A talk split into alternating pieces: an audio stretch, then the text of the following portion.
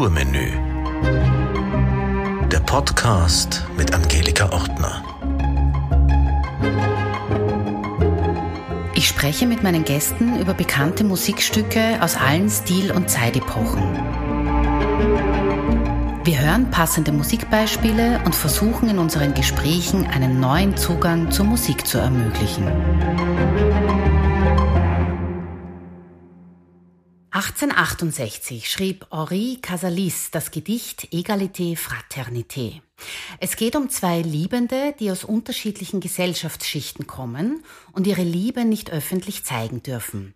Also treffen sie sich heimlich und werden dabei von einem Geigenspieler des Todes unterbrochen. Die Umgebung wird dabei genau beschrieben. Der Totentanz spielt sich um Mitternacht auf einem finsteren Friedhof ab. Dieses Gedicht vertonte Camille Saint-Saëns für Gesang und Klavier 1872 in Marokko. Der Komponist hat sich immer schon an einer regen Reisetätigkeit erfreut. Als er im höheren Alter gesundheitlich angeschlagen war, fand er vor allem in Algerien und Ägypten ein wohltuendes Klima vor und er konnte viele neue musikalische Eindrücke gewinnen. Gehen wir jetzt also mal davon aus, dass er von seiner eigenen Komposition Danse Macabre sehr überzeugt war. Denn zwei Jahre danach schrieb er sein Werk für Orchester um. Die menschliche Stimme ersetzte er durch eine Solovioline. Der Tod kommt also als menschliche Gestalt auf die Bühne. Also ein bisschen bin ich jetzt schon in Gruselstimmung, aber bevor wir uns gleich von der Musik einfangen lassen, dieses Orchesterwerk dauert mehrere Minuten und wir hören es in Abschnitten. Wir beginnen nun um Mitternacht, die Uhr schlägt zwölf.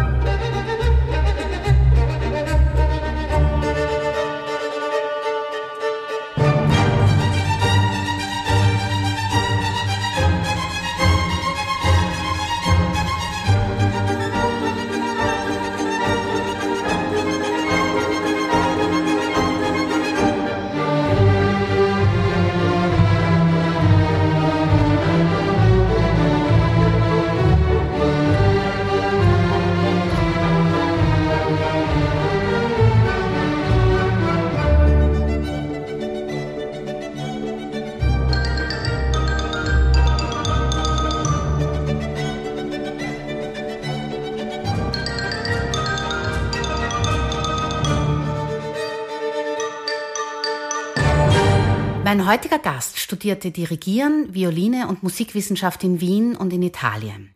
Johannes Wildner war Mitglied der Wiener Philharmoniker und des Orchesters der Wiener Staatsoper, was seinen Musizier- und Dirigierstil nachhaltig prägte.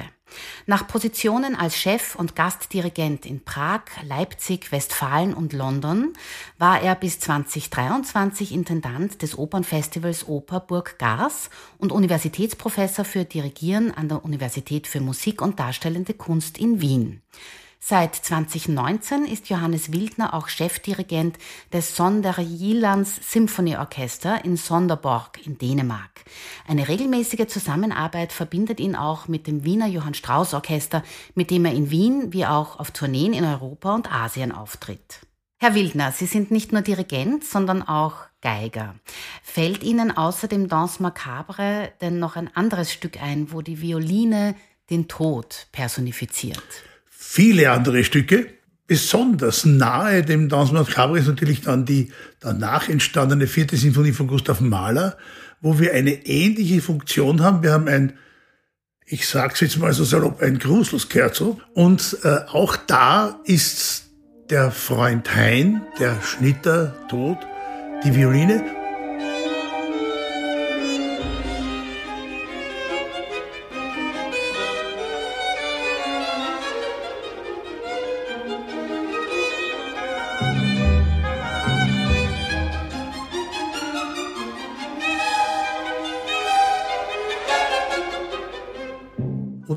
Da ist sie gleich wie beim Danse Macabre von Saint-Saëns äh, in Squartatur.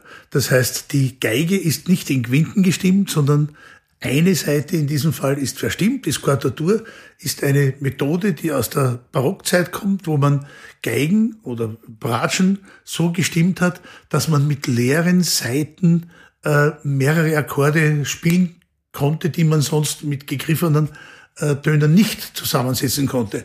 Und genau das hat Saint-Saëns ebenso dazu genommen als Ausdrucksmittel wie Gustav Mahler dann nach ihm, indem er sagt, da ist etwas nicht normal, da bin ich in einer anderen Welt und das wird ausgedrückt durch die Skordatur, durch das Verstimmen, in diesem Fall einer Seite.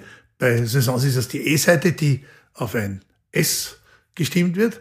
Es entsteht dadurch der Tritonus, der der Teufelsklang, ja, also die, das Intervall des Bösen.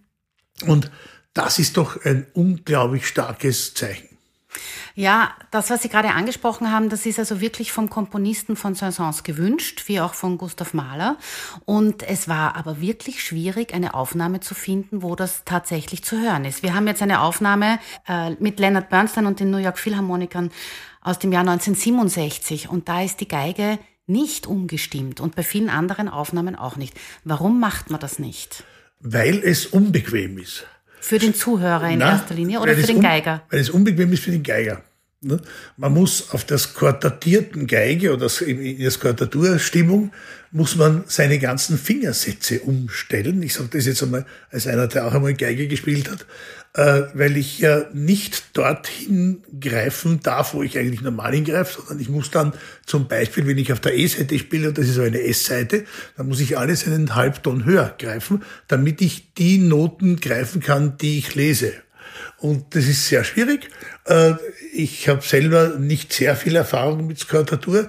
Ich habe aber in meiner äh, lange zurückliegenden Studienzeit sehr viele Sonaten von Heinrich Ignaz Franz Bieber gespielt. Da gibt es also welche für Geige, aber auch Duette für Geige und Viola, also Triosonaten. Und die habe ich sehr gern gespielt und da ist also teilweise jeder Satz in einer anderen Stimmung. Sehr, sehr interessant. Und äh, wenn man das nicht gewöhnt ist, dann irrt man sich dauernd. Man irrt sich auch bei der vierten Maler hin und wieder, aber es kommt auch darauf an, wie es geschrieben ist. Aber trotzdem ist es eine Ansage des Komponisten, ich will etwas nicht Schönes zeigen. Weil das ist ja die große Herausforderung. Was bedeutet Hässlichkeit in der Kunst? Was bedeutet Hässlichkeit in der Musik? Und ich würde mal sagen, das Wort Hässlichkeit müssen wir hier außer Acht lassen, außen vor lassen. Es geht hier nicht um Hässlichkeit, sondern um Realismus. Und der Realismus zeigt uns Dinge, die nicht unbedingt schön sind.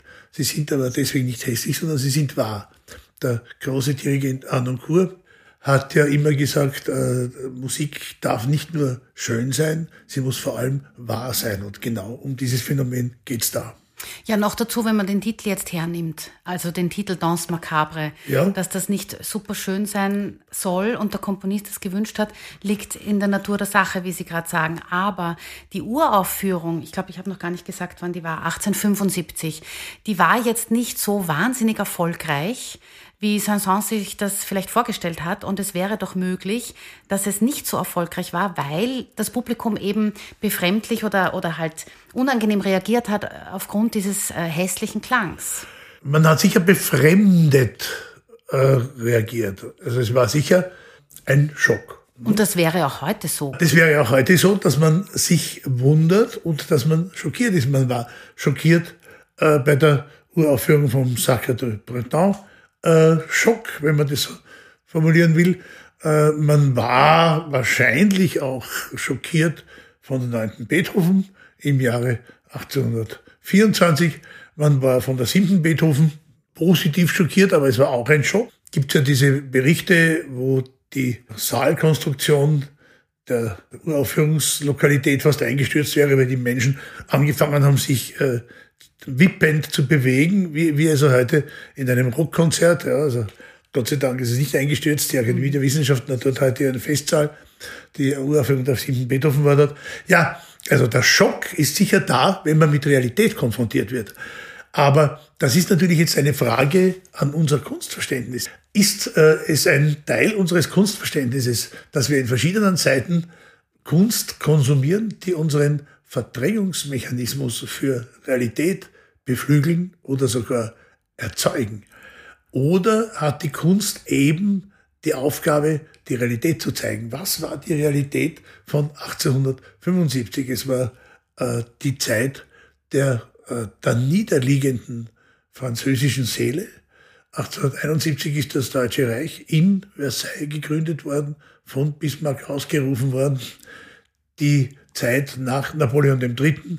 Äh, war angebrochen. Napoleon III. war sozusagen in Gefangenschaft äh, im Schloss Wilhelmshöhe bei Kassel.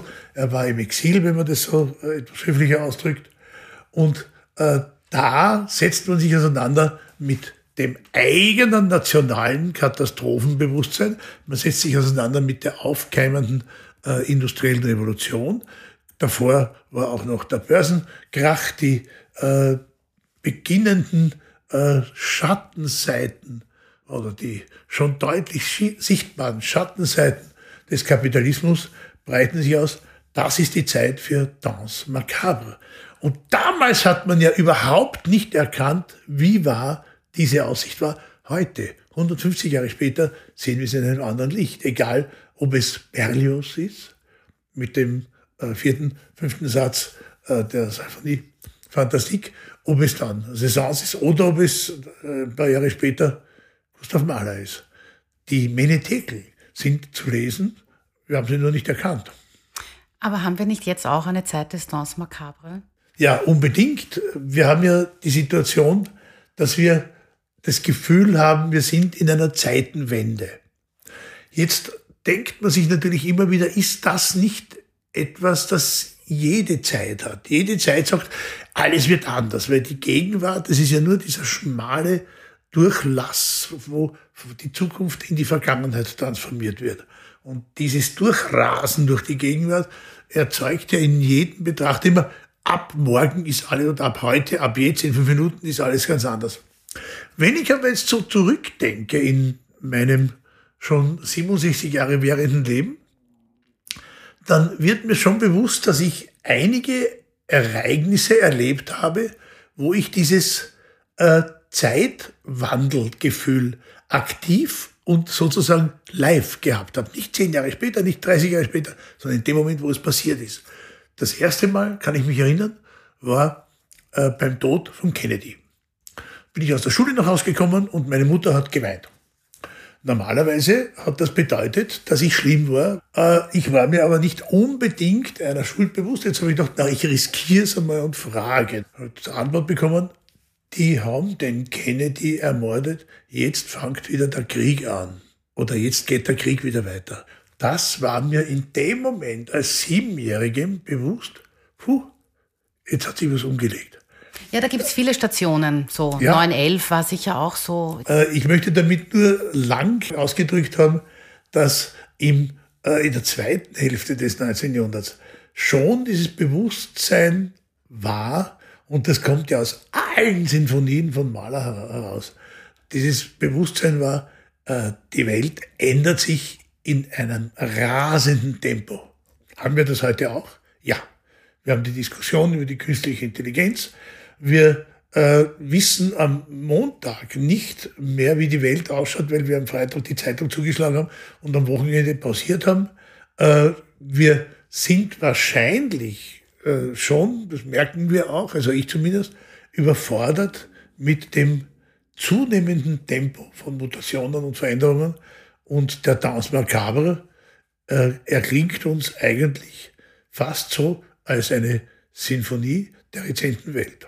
Hören wir mal, wie es weitergeht.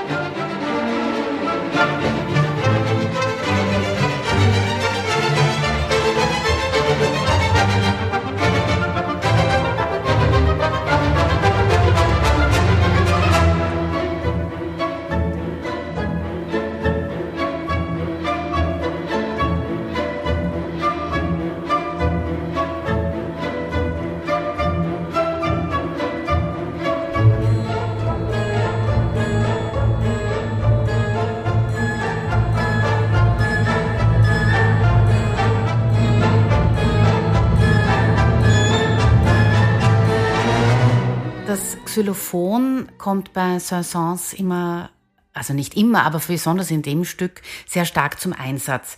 Ähm, das stellt ein bisschen das Klappern der Skelette musikalisch dar, um es Also bildlich zu, oder? Das Xylophon ist natürlich wie geschaffen, um das Aufeinanderschlagen von Knochen zu symbolisieren.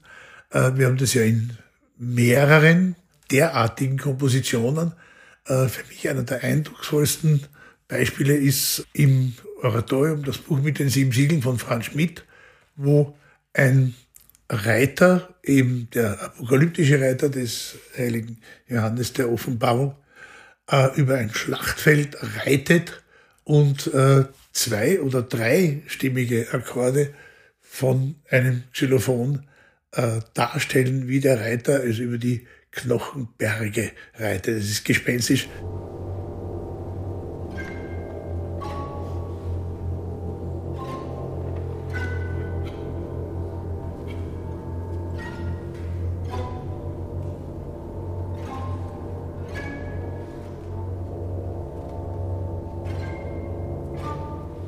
Walt Disney hat das ja sehr bildlich gemacht. Walt Disney ist ja auch bekannt dafür, dass er viel klassische Musik in Ja. seinen frühen Zeichentrickfilmen gemacht hat.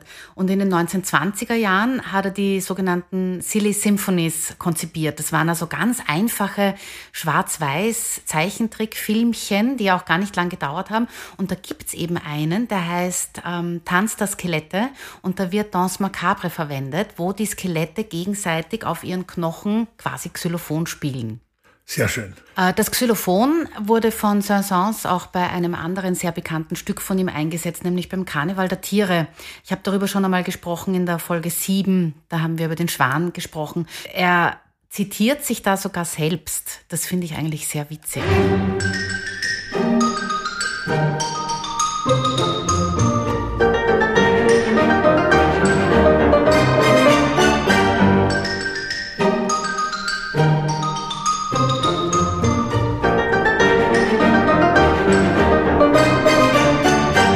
Was stellt er denn im Karneval der Tiere mit dem Xylophon dar? Äh, Die Fossilien.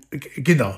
Er äh, hat Knochen und die klingen eben so, wie wenn man auf einen Holzstab draufhaut. Das ist ja mehr oder weniger ein ähnliches Material. Und wenn wir jetzt zurückgehen in der Instrumentenkunde, wahrscheinlich äh, hat man auch solche Instrumente. Wir wissen ja, dass man Schildkrötenpanzer als Instrumente verwendet hat. Stierhörner, Hörner überhaupt, nicht? das Schofar, äh, dem wir auch noch in der zweiten Sinfonie von Gustav Mahler begegnen.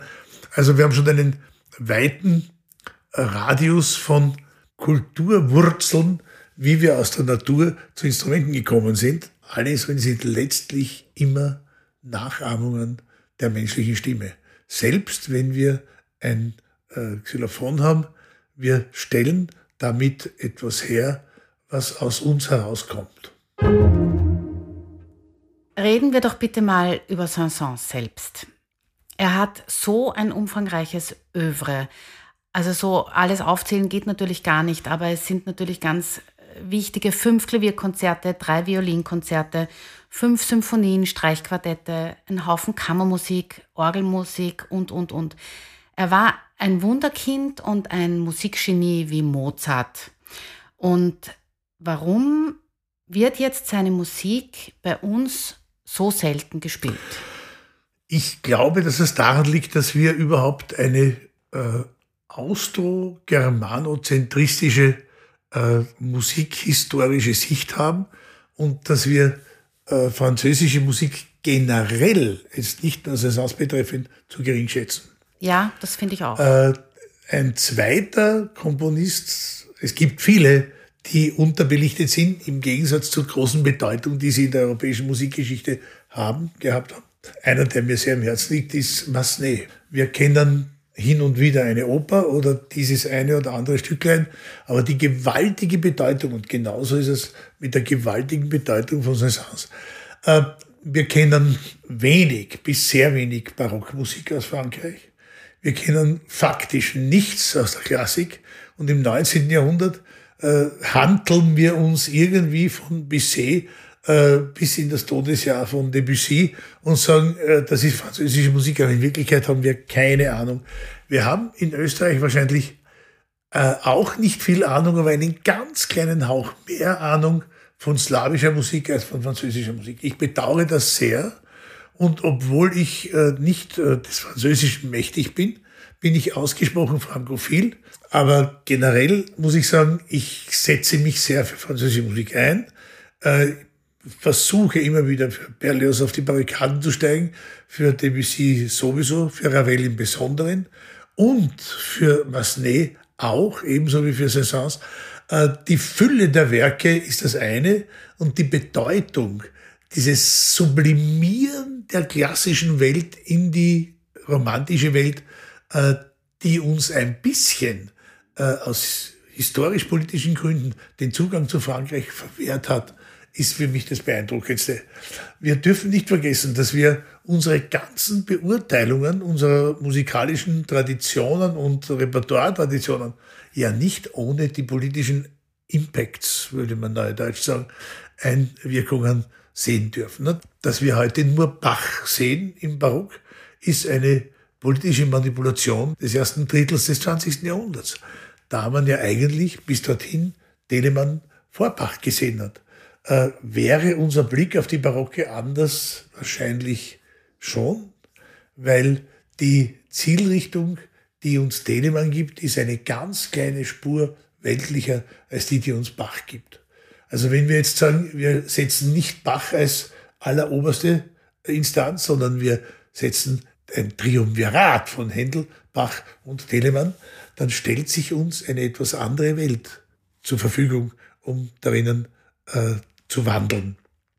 Und das Gleiche war auch natürlich eine bewusste Manipulation, genauso wie man in der Zeit des Nationalsozialismus äh, viele Komponisten nicht spielen durfte, weil sie ja, Juden waren oder der weil Gustav Slaven Mahler zum Beispiel. Also, ja, aber ist das nicht furchtbar? Ja, wenn man sich das ist jetzt, furchtbar. ja, aber wenn man wirklich sich das, das wird ja immer so drüber gewischt, ja. Niemand sagt ja, Mahler wurde nicht gespielt bis in die 1970er Jahre, weil er Jude war. Jeder erzählt immer nur, ja, der Bernstein hat den Maler in die Konzertsäle zurückgebracht. Aber warum der nicht gespielt ja, das ist, wurde, ist, ist schon, also wird ja kaum ausgesprochen. ich erinnere mich schon noch an, in meiner Studienzeit, dass man gesagt hat, na Maler, so eine jüdische Kapellmeistermusik, das ist nicht interessant. Also das habe ich schon noch im Ohr, dass man sowas gehört hat, wenn man ins Konzert gegangen ist. Ja, aber haben Sie, Entschuldigung, aber haben Sie auch im Ohr, die französischen Komponisten spielen wir nicht, weil im Zweiten Weltkrieg waren die Franzosen nicht auf unserer Seite? Ich glaube, dass es eher der Erste Weltkrieg war. Oder die Zeit, dass die, diese, dieses Wegfiltern der romanischen Welt war eher eine Zeit zwischen, ha, zwischen 1871 und 1918. War eher die Zeit, wo man gesagt hat, äh, das mitteleuropäische, das deutsche Element ist dominant und die französische Musik ist dekadent, die brauchen wir nicht. Diese Dinge haben nur die folkloristischen Attitüden äh, erlebt, die in andere Gebiete gegangen sind, wie zum Beispiel Harold in Italien, wie Symphonie Fantastique oder wie auch zum Beispiel die Carmen. Dass man sagt, no, das ist ganz nett, das ist ein folkloristisches äh, Geschehen, da wird uns äh, etwas dargestellt, was wir heute in allen Carmen-Inszenierungen versuchen zu vermeiden, wo wir nur können, dass wir sagen, da geht es nur um Lokalkolorit, da geht es nur um, um, um, um spanische äh, Dinge, äh, auch unsere gesamte Fehleinschätzung der spanischen Emotion. Nicht? Wir sehen ja spanische Tänze als etwas ganz anderes äh, als das, was sie eigentlich in der Geschichte der spanischen Seele sind. Wir glauben immer noch, Flamenco ist was, was, was Fesches, was für die Touristen erfunden worden ist. Aber die tiefe Trauer, das gewaltige Weltschmerzgefühl, das im Flamenco, in der Kunst des Flamencos verborgen und, und auch manifest ist, für den, der es äh, lesen kann, der es erfüllen kann, der es auch äh, dann spürt. Äh, Das ist uns ja lange Zeit aberzogen worden, würde ich sogar sagen, vorenthalten worden. Und genauso ist es mit, mit Saisons. Das ist halt eine dekadente französische Musik, die brauchen wir nicht. Und dagegen aufzustehen oder dagegen anzukämpfen, ist eine unglaublich schöne Aufgabe und eine schöne äh, Wirkung, auch die man erzeugen kann, weil man sagt, äh, dass Europa, das grenzenlos ist, da bin ich ja ein ganz großer, äh, fanatischer, begeisterter Befürworter. Aber dieses grenzenlose Europa soll uns nicht zeigen, wie gleich wir sind, sondern es soll uns erfreuen an der Lust, wie verschieden wir sind auf diesem kleinen Kontinent, was es an verschiedenen Kulturen, an verschiedenen Zugängen, an verschiedenen emotionalen Ausdrucksformen alles auf einem Platz gibt. In der chinesischen Geschichtsbetrachtung, da gehen die Jahrtausende so ineinander über. In Europa haben wir leider, und ich glaube, dass wir dagegen auch was tun müssen, äh, uns angewöhnt, äh, die historischen Prozesse in einzelne Schachteln zu verpacken. So, das ist das Mittelalter, das ist die Neuzeit, das war die Antike und das hat alles nichts miteinander zu tun, ist ja nicht so. Und gerade das ist äh, in diesem Antagonismus, deutsche Romantik, französische Romantik, deutsche Aufklärung, äh, französische Aufklärung. Was war von 1750 bis 1790? Wie hat man den Wiener Kongress in Frankreich empfunden? Was hat das für kulturelle Erdbeben ausgelöst? Finde ich fantastisch und die tägliche Beschäftigung mit der französischen Romantik ist nicht nur mit Saisons, eben für mich auch sehr wichtig. Ich sage es noch einmal, Massenet. Äh, die ist also fast ein Gebot der Stunde. Ja, also das können wir dafür tun, oder? Wir können uns dafür einsetzen, also Sie als Dirigent können Sie sich dafür einsetzen für die Musik. Ich war vor kurzem im Konzerthaus, da habe ich unter anderem auch gehört von Ravel die Scheherazade. Ja. Und äh, bei den Programmen vom Konzerthaus steht ja immer drinnen, wie oft das schon aufgeführt worden ist und das war das erste Mal. Ja. Also im, okay, mit dem Orchesterklang. Ja. Und zuerst war ich entsetzt und habe mir gedacht, was, das erste Mal? Und dann habe ich mich gefreut weil ich es ja, halt hören konnte. Wenigstens hat man es zum ersten Mal gehört. Ja, ja. Genau. Na, es gibt erstaunlich viele Lücken in unserem Bewusstsein. Eine andere Lücke, die ich gerade schließe, ist, weil ich ja einem dänischen Orchester vorstehe, die skandinavische Musik, die uns auch sehr, wir kennen ein bisschen Krieg, wir kennen das Violinkonzert von Sibelius oder vielleicht die zweite Sinfonie, aber ich habe also in Dänemark einen ganzen Zyklus gemacht, alle Sinfonien von Karl Nielsen, ein dänischer Komponist, der um die Jahrhundertwende gelebt hat, in den 30er, 1930er Jahren gestorben ist und sechs Sinfonien geschrieben hat, die eine wirkliche Offenbarung sind, äh, wo ein Feld beleuchtet wird in der europäischen Musikentwicklung.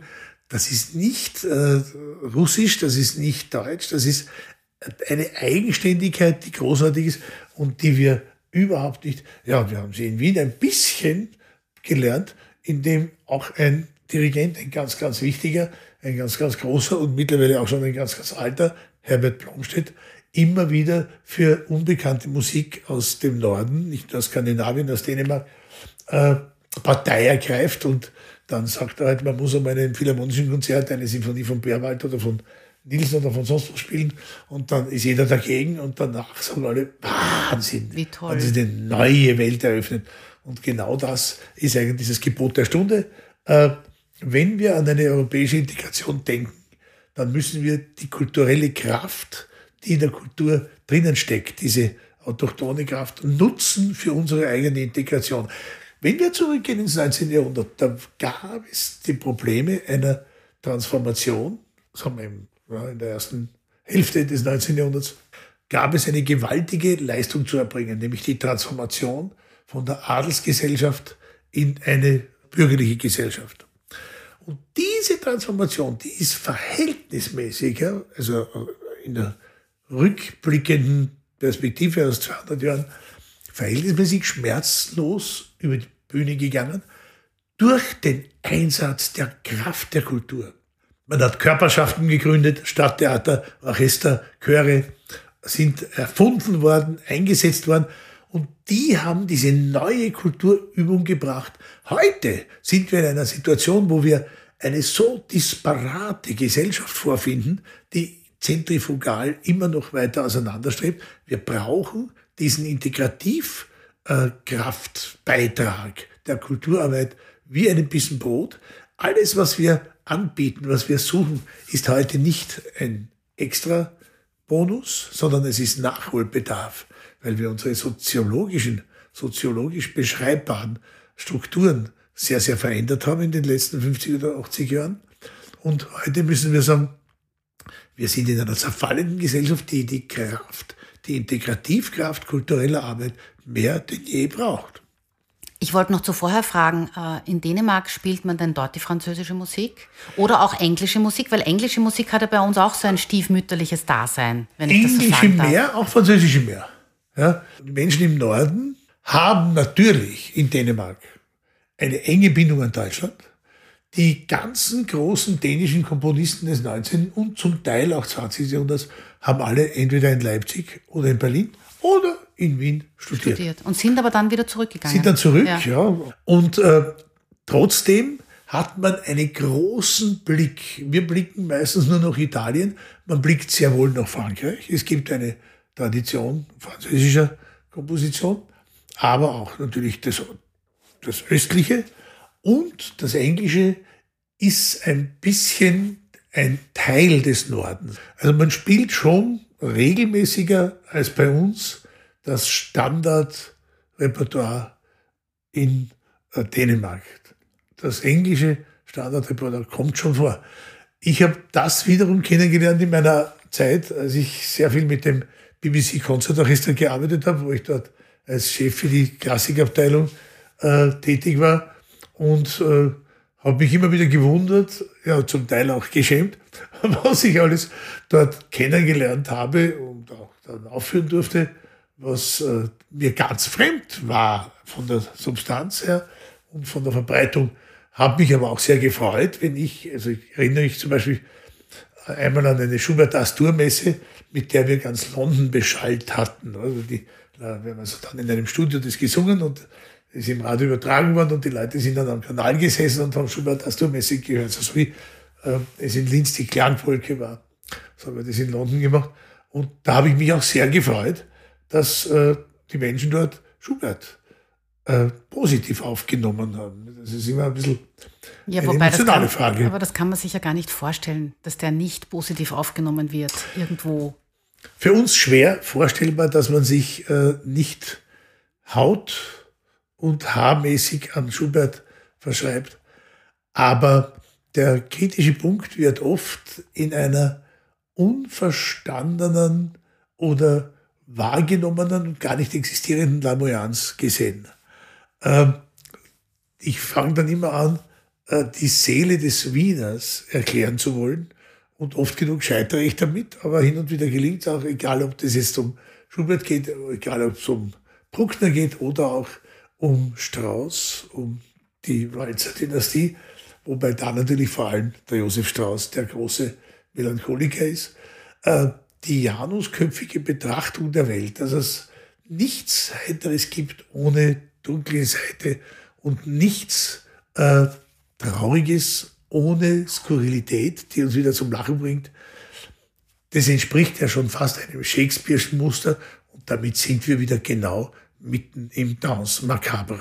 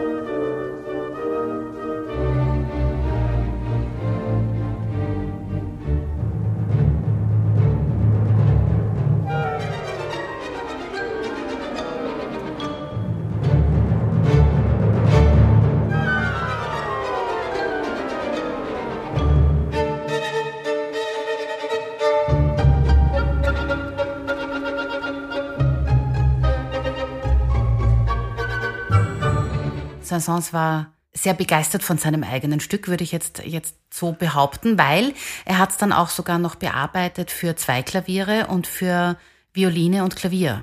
Also das sind naja, nicht irgendwelche Arrangements, sondern das hat er selbst bearbeitet. Ich glaube, diese Bearbeitungen haben in sehr vielen Fällen einen ökonomischen Hintergrund gehabt. Der Verleger hat gesagt, äh, großes Orchester verkaufe ich wenig, aber äh, diese Hausmusikwelle, die wir, die fängt ja schon bei Schumann an, ist ein Teil des bürgerlichen Lebensgefühls, dass in jedem äh, Haushalt ein Klavier war und dass jeder ein Instrument gespielt hat. Auch das ist uns leider ein bisschen abhanden gekommen. Und der Verleger hat dann gesagt, pass auf, ich kann kaufen, verkaufen. Äh, Klavier vierhändig, äh, Klavier mit Geige, Klavier mit Horn, mit Cello. Also machen wir mal sowas. Und das war natürlich ein ökonomischer Fakt. Das war ein gutes Geschäft. Und das war auch wichtig, weil man hat da sich verbreiten können.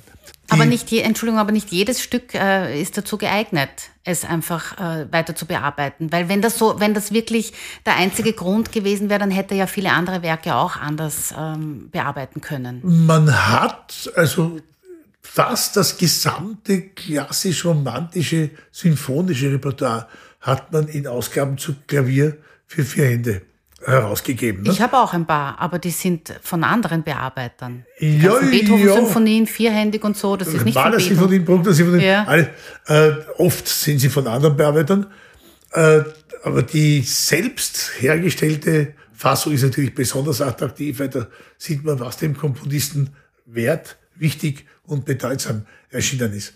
Ähm, bei diesem Stück kommt sicherlich dazu, es ist ein Stück, das ganz nahe am Folkloristischen ist. Wir wissen ja, dass das immer besonders intensiv Menschen anspricht, wenn wir äh, unterschwellig die Folklore ansprechen. Ganz egal, ob das Bruckner ist, ob das Beethoven ist, ob das Haydn ist. Nicht? Die vielen Beispiele, dass wir bei Haydn Volkslied, äh, Melodien und auch Sätze finden. Ja, weil das hat was Bodenständiges und da fühlen sich die ne? Menschen also verstanden. Und diese Grund, dieser Grundrhythmus ist ja äh, meiner Meinung nach eine Jota, dieser spanische Tanz. Auf Wikipedia findet man sehr schnell, dass es heute noch Regionen gibt, wo die Jota äh, bei Begräbnissen gespielt wird, wo eine Jota eine Begräbnismusik ist. Und dann ist es natürlich in diesem Bewusstsein äh, des späten 19. Jahrhunderts im französischen Kulturkreis äh, umso deutlicher zu erkennen, weil die Franzosen sich ja so hinausgelehnt haben über die Pyrenäen und so hineingestürzt haben in das Spanische. Auf jeden Fall äh, ist die zweite Hälfte des 19. Jahrhunderts sicher ganz, ganz eng damit verbunden, über die europäische äh, Grenzlinie hinauszuschauen. Und die Pyrenäen waren in dieser Hinsicht eigentlich noch eine europäische Außengrenze, weil das Spanische für uns, auch für die Franzosen, ganz sicher verbunden war mit dieser Exotik. Da verbinden sich alte europäische, aber auch alte äh, arabische, maurische, äh, jüdische Welten. Und das ist alles ganz isoliert und fremd und das müssen wir irgendwie erforschen. Sie haben vorher angesprochen, was alles in der Zeit passiert ist, wo Saint-Saëns gewirkt hat. Also 1835 bis 1921 hat er gelebt und ist demnach sehr alt geworden, also 86 Jahre alt. Und somit erlebte er ähm, eben nicht nur die Umbrüche in der Technik, sondern eben auch in der Musik. Und Claude Debussy war ja auch ein, ein Vorläufer moderner Strömungen. Und, und ein Schüler von Saint-Saëns war Gabriel Fauré. Also wir sind jetzt wieder ganz bei den Franzosen.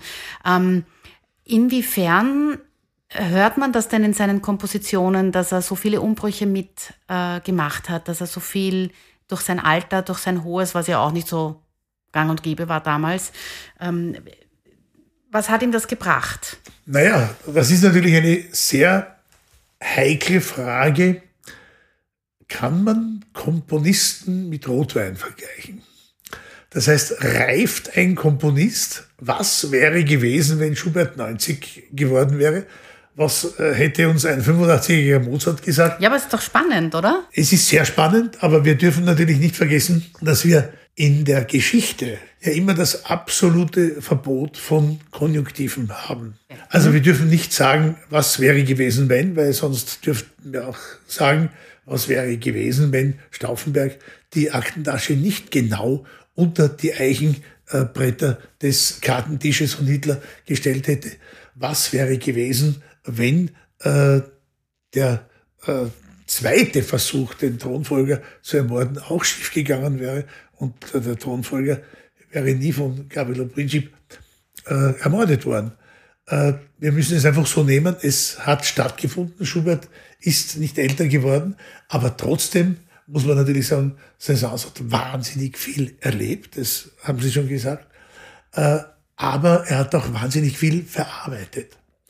Äh, vielleicht kann man ein bisschen es relativieren, indem man Sibelius anschaut. Äh, Sibelius, der ja sehr kränklich war und dem man in besten Mannesalter gesagt hat, man muss ihm eine Rente aussetzen, damit er in Ruhe komponieren kann und sich nicht um den täglichen Broterwerb äh, kümmern muss. Und dann ist er 92 geworden. Allerdings hat Sibelius ab einem bestimmten, und das ist ja ganz interessant, ab einem bestimmten Zeitpunkt gesagt, da bin ich nicht mehr dabei.